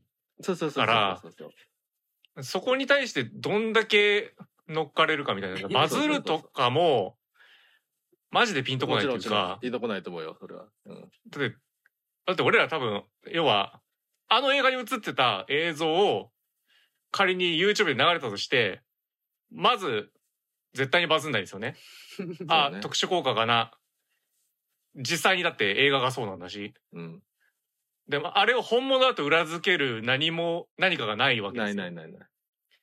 で、映像化の時代だし、それがまずないのと、そうですね。あと、そそれこそ、あと、あと1、2年経ったら本当に通用しなくなりますね。AI がね、勝手にできるんで。そうね。うん。いや、なんかこう動画も作れますもんね。でしょうね。うん。で、トンネル、トンネルじゃねえや、煙突からね、侵入してこようとするみたいな人がいたっていうエピソードがコードだけで語られるんですけど、うんもうこの辺も、多分ああいう有名人だって、やーとかの世界にはなるかっていう。やっぱりまずその、しょ、ねえ、なんか実際に本当にどんだけみんなが信じて信じててもわかんないけど、そうね。その家の所有物だってなった場合、もうちょっと殺伐としそうだなとか、なんかね、ピンとこないんですよ。この盛り上がりは。だから俺もあの、アンソニー・マッキーがすごい意外で、うん。あ、お父さんかアンソニー・マッキーなんだって思って見てて、う。うんん。で、なんかいろいろトータルで考えると、あ、ドラマ寄りにしたんだなっていうので腑に落ちて、うん。そうね僕の。中ではもうウィル・スミスぐらいでよかったなっていう。そうなんだよね。だからそれ、メインブラックだもん、それも。そうね。そうね。うんまあ逆に言ったら、アンソニー・マッキーはそその幅で今後もはいろいろやっていきたいなということもあるかもしうれない。ん。確かに。そうね。うん。だから嘘か本当かみたいなところでもうみんな悩まないし、うん。そう。だで、なんか、あの、なんか、霊能者みたいな人を呼んだ番組みたいのも、もうわざわざ使ってんのになんか、なんだかよくわかんないし。なんだろうねね、あれね。あそこ特殊効果頑張ってたけど。うん逆にそうそう。まあ一番頑張ってたねねそうそうしかもね、あの、わかるんですよ。俺も突っ込んですよ、全部、さっきから。同じ突っ込みはしてるんですよ。え。うん。あのこの映像、本物って絶対バレわかんねえよとか全部突っ込んですよ、俺はね。ちなうみにね。ん。見ながらもね。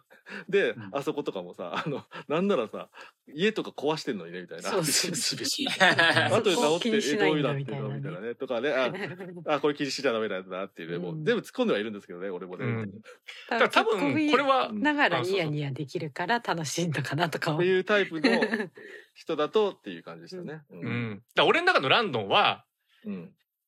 あの、バズらないっていう話にすすると思うんですよ。本物が映ってんのに何やってもバズんない。それはちょっと面白そうだけどな。うん。で、誰も見向きもされないぐらいで、うん。けど外に出るのは嫌がってるアーネストみたいなうん。感じでいいんじゃないっていうね。だからやりたい絵とストーリーが、なんかこう、あっての、なんかこう、うーん、無理やり組んだんかなって思っちゃったんだよね。なんかでも確かにバ,、バズったから普段 SNS を見ない例のあの研究してる人が見るんじゃなくてあのバズらないけどその、その筋の人はこれは本物だって気づくとかのストーリーの方が楽しいかもしれない、そうそうそう。そう。なるほどだからそれが本当じゃないっていう。そうですね。うん。うんうん多分みんながわーって食いついて本物だってなるのもまず変だし なんでそうねってなっちゃうから。うんうんそこはね信じないっていう方でいいんじゃないかなってね、うんうんうん、なんか願望願望なのかな？見たいんじゃないですか、みんな。うんそうそうそう。えあ、そういうのもあると。あ、映画バズりたい一応、一応は全員が全員最初、信信じてるとも思ってるのはないけどねっていうね。ううんん。バズってる動画だからまあっていうのもあって。そうそうそで、あの、アーネストチャレンジっつってね、壁バーンっつってね、ううんみんなね、やってましたけど。うんそうね本当か？っていうねあれもねでうん TikTok とか本当か？みたいな動画も結構ありますからね。多いしね。やるんだそういう感覚を入れてるんだとは思うけどね。うんあときっと大人とかには理解できないうんうん。バズった動画もきっといっぱいあるんでしょうね。まああるんだと思うけど、うんまあでもいや、僕はすごい相手はナバケさんのうんうんあの最後の YouTube や TikTok の時代に映画は2時間という時間を共に過ごすことが映画なんだとっていうことがすごい、あ、いい、いいコメントだなと思ってて。うん、うん、やっぱりなんか、わかんない。どこまで意図してるかわかんないですけど、そうなんか、YouTube バズるバズらないとかそういう、なんかそういうなんか盛り上がりとしての判断じゃなくて、うん、その時間自体を共有できる映画にこそ、よりなんか深みがあるんじゃないの？っていう、うん、なんかメッセージを、こういうエンタメっぽいジャンル作品でやるっていうことは結構意義はあるかなっていうふうには思いますけど。うんうん。そうね。このアイデアンダーバー今朝の視点はいいですよね。うん。うん。うんうん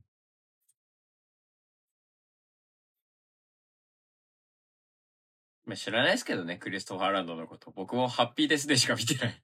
うんまあまあまあ知らないですよそれは友達じゃないんでね 私も、そうね。うん、そうね。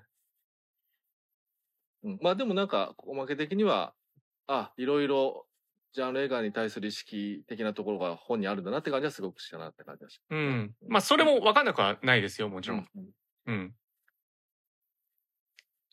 はい。はい。っていうね。うん。ちょっとごめんなさい、タンタンが完全にいなくなってしまいましたけども。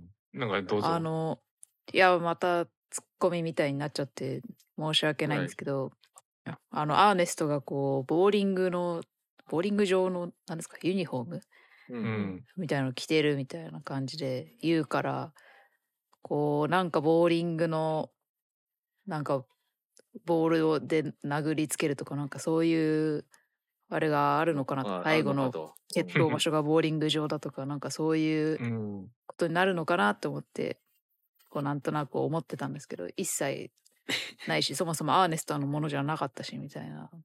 うん。そうですね。本当のアーネストになりましたねっていう。ああ、そうじゃないし、みたいなね。そうややこしい話がね。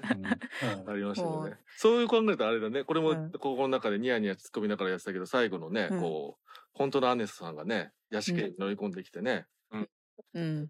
あの、やってたやつね、あの、このじいちゃんめっちゃ強えみたいなね。そうそうそう。ボ そうねーリング、あボーリングでいや、このじいちゃん強すぎでしょうって、こう、うん。あの、ニヤニヤしながら突っ込んでました。あ ねあれが一番謎描写だよ。ね、3人以上の方が体力あるでしょうみたいな。ね。あんな筋トレしてるお兄ちゃん複数だし、みたいなね。そうね ていうね。よくわかんないですね、あれもね。そう、あれはよくわかんなかった。私ちょっとやっぱ、本物のアーネストの動機もよくわかんないっていうか、うん。そうね。まあ、あれは、ちょっとね。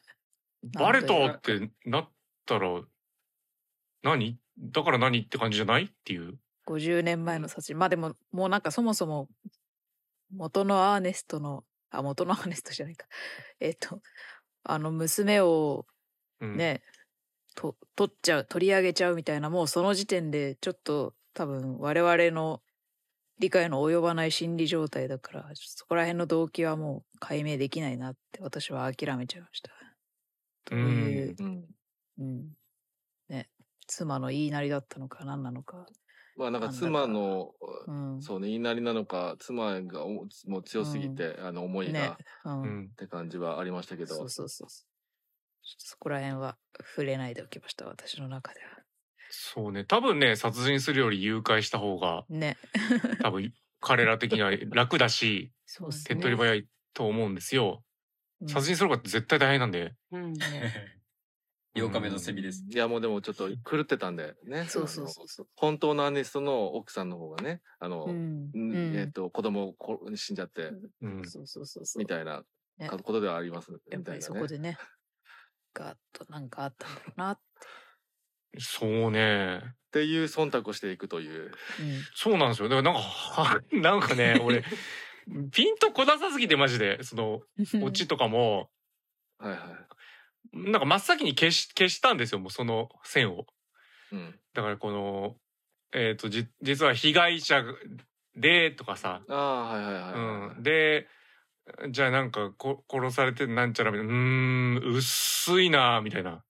じゃあ逆にこっちが犯人かとか、うーん、あそれも面白そうだし、なんならこれ、生き量っていう設定で本人まだいるとかは超面白そうとか思って見てたり、うんうんそうね途中までちょっともうそういうね私もその生き量だと思ってましたね。ねい。や、多分ね、それだったらめちゃくちゃ面白いと思うんだよね。であの本人と本人が出会ってそうそうそうそうそう。そうそうそう。うんうんこれだったら、他絶対誰もやってないし、うん。ね。ランドンっぽいですよ、絶対に。うんだから、お考えたあああいうああいうそういう生き量的なのってわもう今適当なこと言うけどやっぱこう日本的ななんかこの量例の感覚なのかな。やっぱあうん。なんか西洋とかだと生き量でいてみたいなあんまりないかね感覚が。かそれは多分あり得るよね。うん。まあでも、でもあれ、うん。ドッペルゲンガーって向こうの文文化では。まあすごでもあれ幽霊くじゃない。幽霊じゃないんまあで幽霊じゃないないけねど。うん私多分なんかそれも、なんかドイツ語っぽいですよね。ドッペルゲンガードイツ語五感的に確かに。ね。そうでしょうねみたいうな、ん。うん確かに。まあそうはねい。だただ、フォースとかがさ、あるじゃないですか。その、スター・ウォーズでやってるじゃないですか。生き量みたいなの飛ばして。そうそう、うんだからまあ分かんないことではない。ピンとこない文化ではないとは思うけど、うん、本人も、えどうしたらいいのか分かんない。この幽霊消せないみたいなうん、ことがあったら、いや、面白いと思う。すごく面白いと思う、それ。うんって思いながら、ちょっとね、だから逆にあれだろうね。見てる間に、そういうのがあったら面白いなっていうストーリーを組んじゃったことが、ちょっとい一番のノイズというか、そうそうそう。なんかね、まあしょうがないんじゃないですかほんと普通のところに落ち着いたんですよ。話が。まあねそうかあ、最初に消したそれっていう。うん。うん。古さを感じたのかもしれないです。あ、そうかも。そうだよね、うん多分。うんうんうんうんいくらでもあると思う、こういう話って。うんうん。ありそうって思いながら見てました記憶をそう消してる人が、えー真実分かったら、実は、えっ、と、まあ、被害者だったり加害者だったりっていうのがうん判明して、でその物語で出てきた人が最後に登場して、なんか一悶着みたいな、うんうん多分いくらでもあるんですよ、そういうのは。だなんか、設定面白いだけに、うんやっぱハッピーデスデーみたいなのをちょっと期待しちゃったなっていう。うんうん。まあまあでも、そこにうめえなっていうところがね、感じられるのでそれでいいと思いますけども。個人的にはもうちょっと普通、ん普通すぎてっていうところでちょっと、あれだったんでね。うん。あと隣人の何ちゃんだったかな。うジョイ。ん。ジョイ。ジョイさんがね。ピンとこ来てないよ、それもずっと。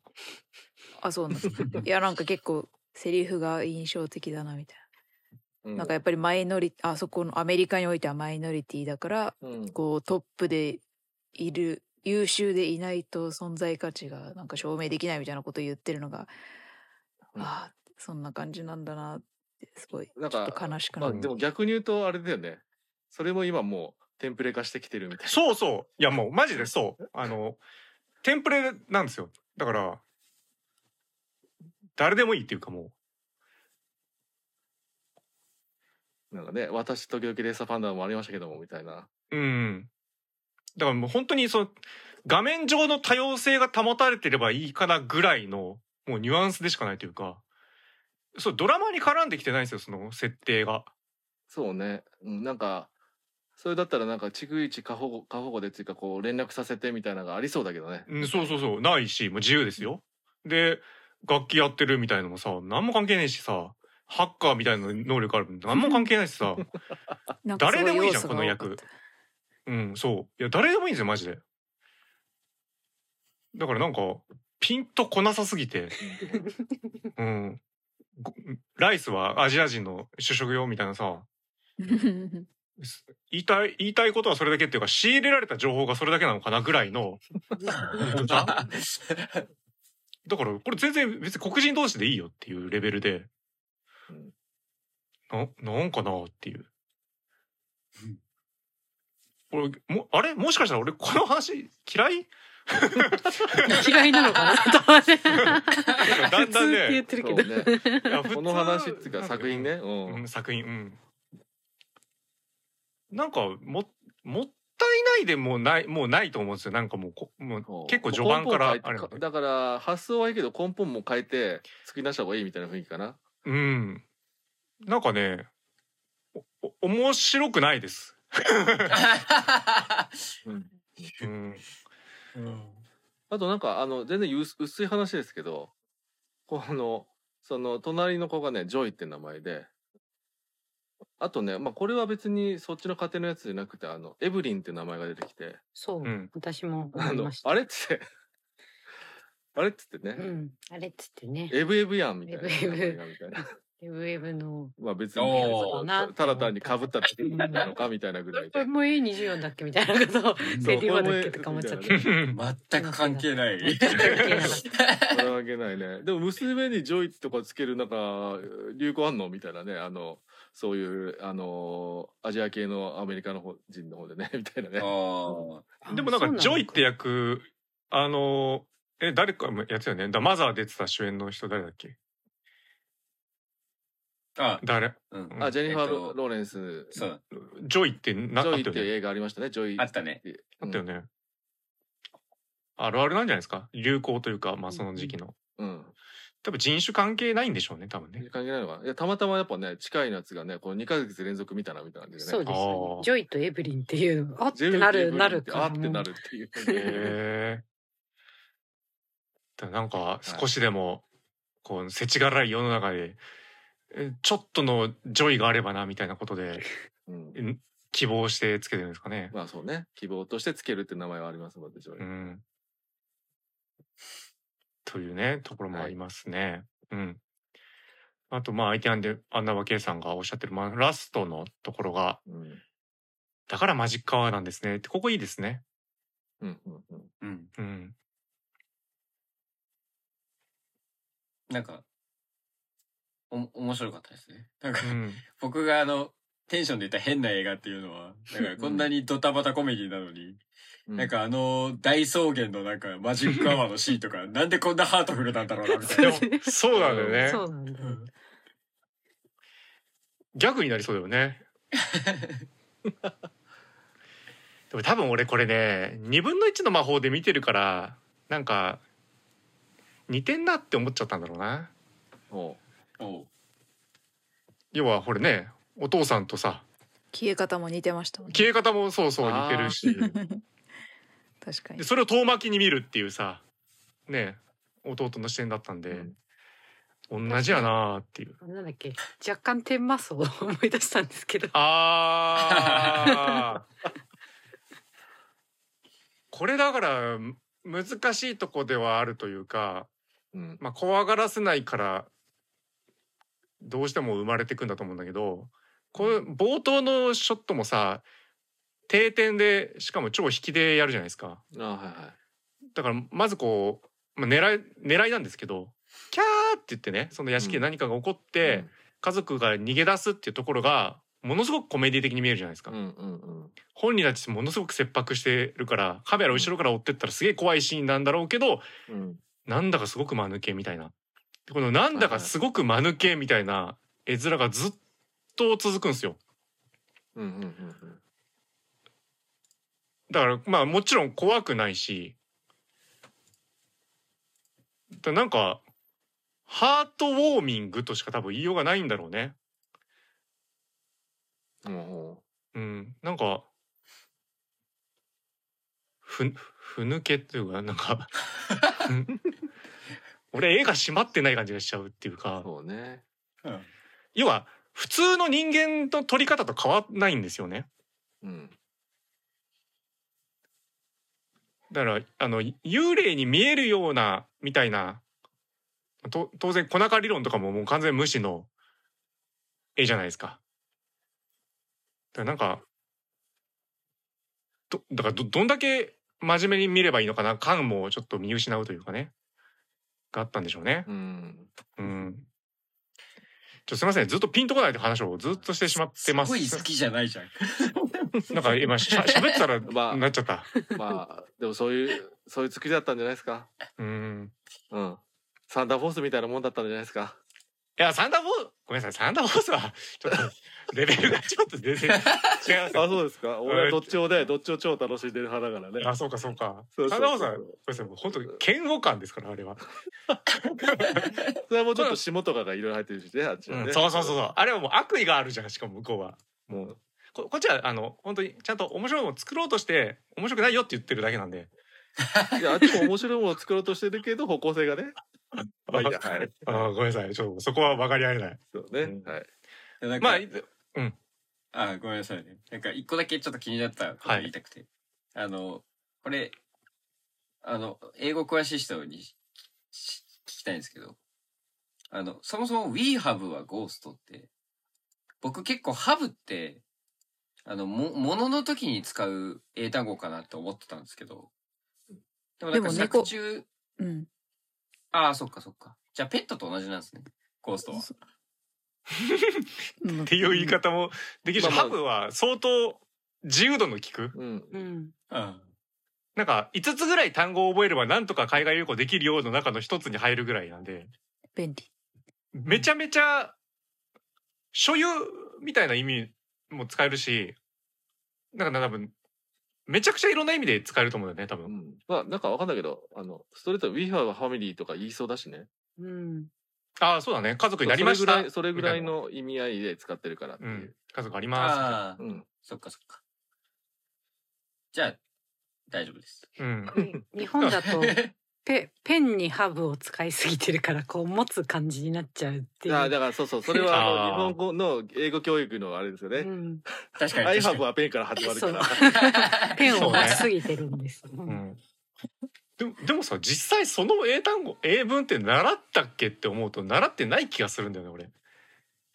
なんかあるあるとして pen は習ったかな。いや、でも、いや結構中1の時に、うんあるあった普気が通に最初の方出てくる。うんあ、そうなんだ。なるほど。で俺逆にこのタイトルがわかんないのもったいないなと思って、うんうんうん。で出方はいいんですよ。そう We have a ドーンって出て絵文字みたいな。うんでも絵文字だから、俺最後までタイトル伏せられてるのとほぼ同じだったんですよ、感覚。ああ、なるほどね。We have は、な、なんだこれはって。えーと、え、絵文字って意味か？それとも、ん？みたいな。それは少数派だと思うけど。本当に？あれでイコールゴースト もうなんか融通が効かなくなっちゃってるよ。えなんかちゃんとしたルビはいるんじゃないとか思っちゃって。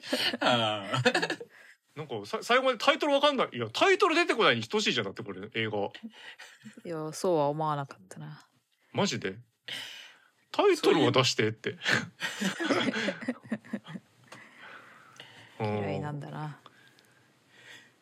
うん、まあ出方がでも好きだったけどね、最初。うんそうね。まあいいだからその。タイトルの出し方自体でもうここういう映画ですよということでうん見てくださいというね。はい、ありがとうございました。はい。ということで、非常にね、えークリストファー・ランドンの、えー新しい挑戦のところ垣間見えた作品でしたね。いい映画です。面白い映画です。うん面白くないっつったかな、俺。嘘だ、それは。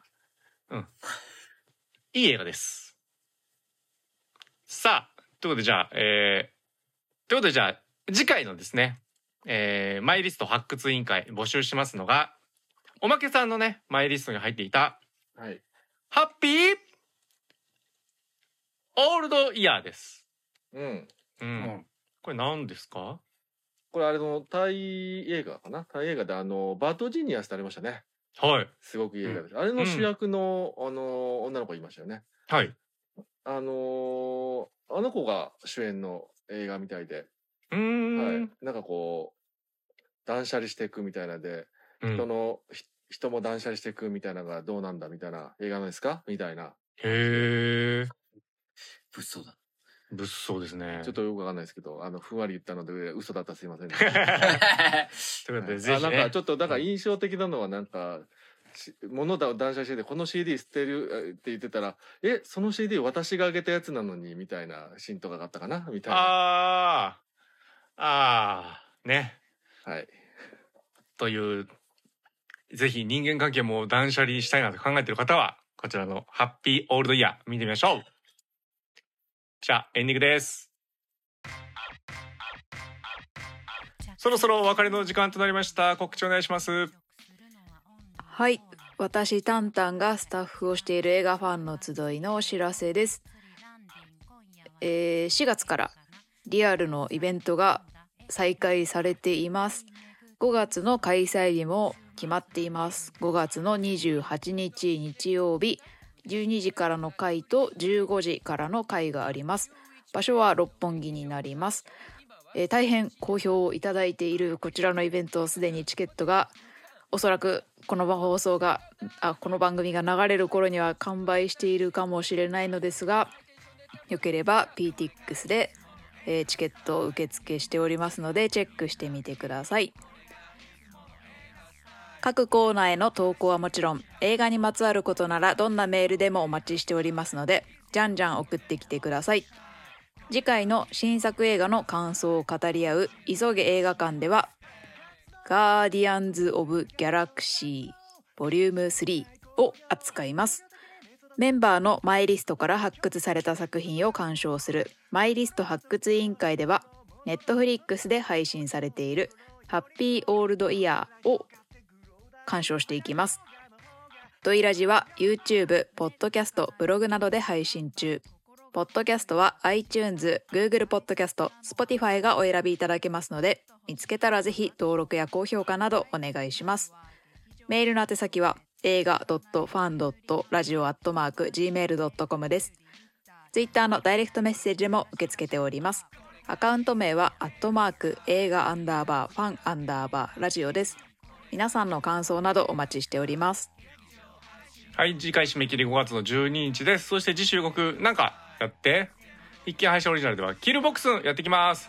それでは皆様今週もキーマンの神様のごがわりますようにということでまた来週にお会いしましょう。お相手は私、こたつと。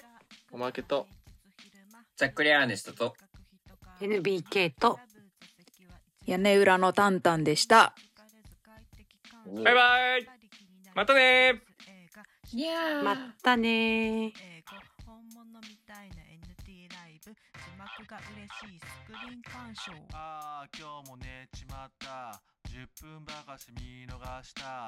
集中力の問題か。ポップコーン食べ過ぎた。そんなこんなで全ての映画がなんだかんだでミステリー。それでもそこからなんとか挽回とはいえ実はあのシーン見てないってのは内緒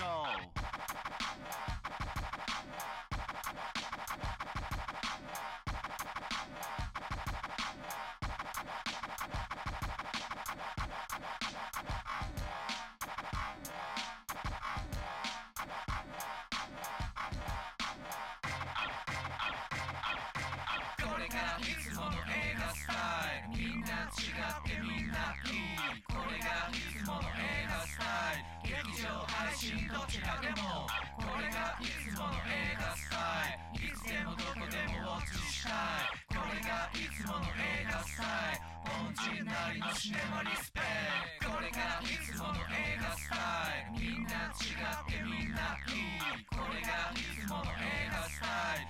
上配信どちらでも。これがいつもの映画スタイル。いつでもどこでもウォッチしたい。これがいつもの映画スタイル。凡人なりのシネマリスペクト。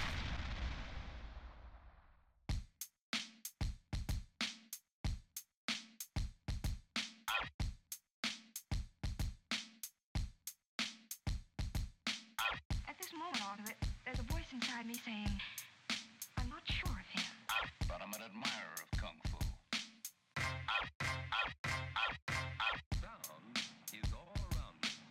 You have run out of chances, and now I will. You know, this is really a terrible disappointment to me. Do You know anything about this? Do You know anything about this? You laid it down, basking in the sun. That man belongs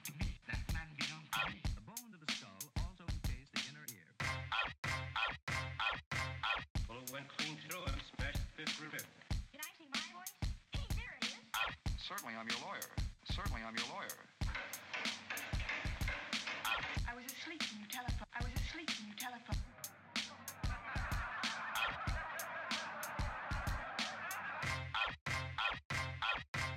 should not go looking for trouble.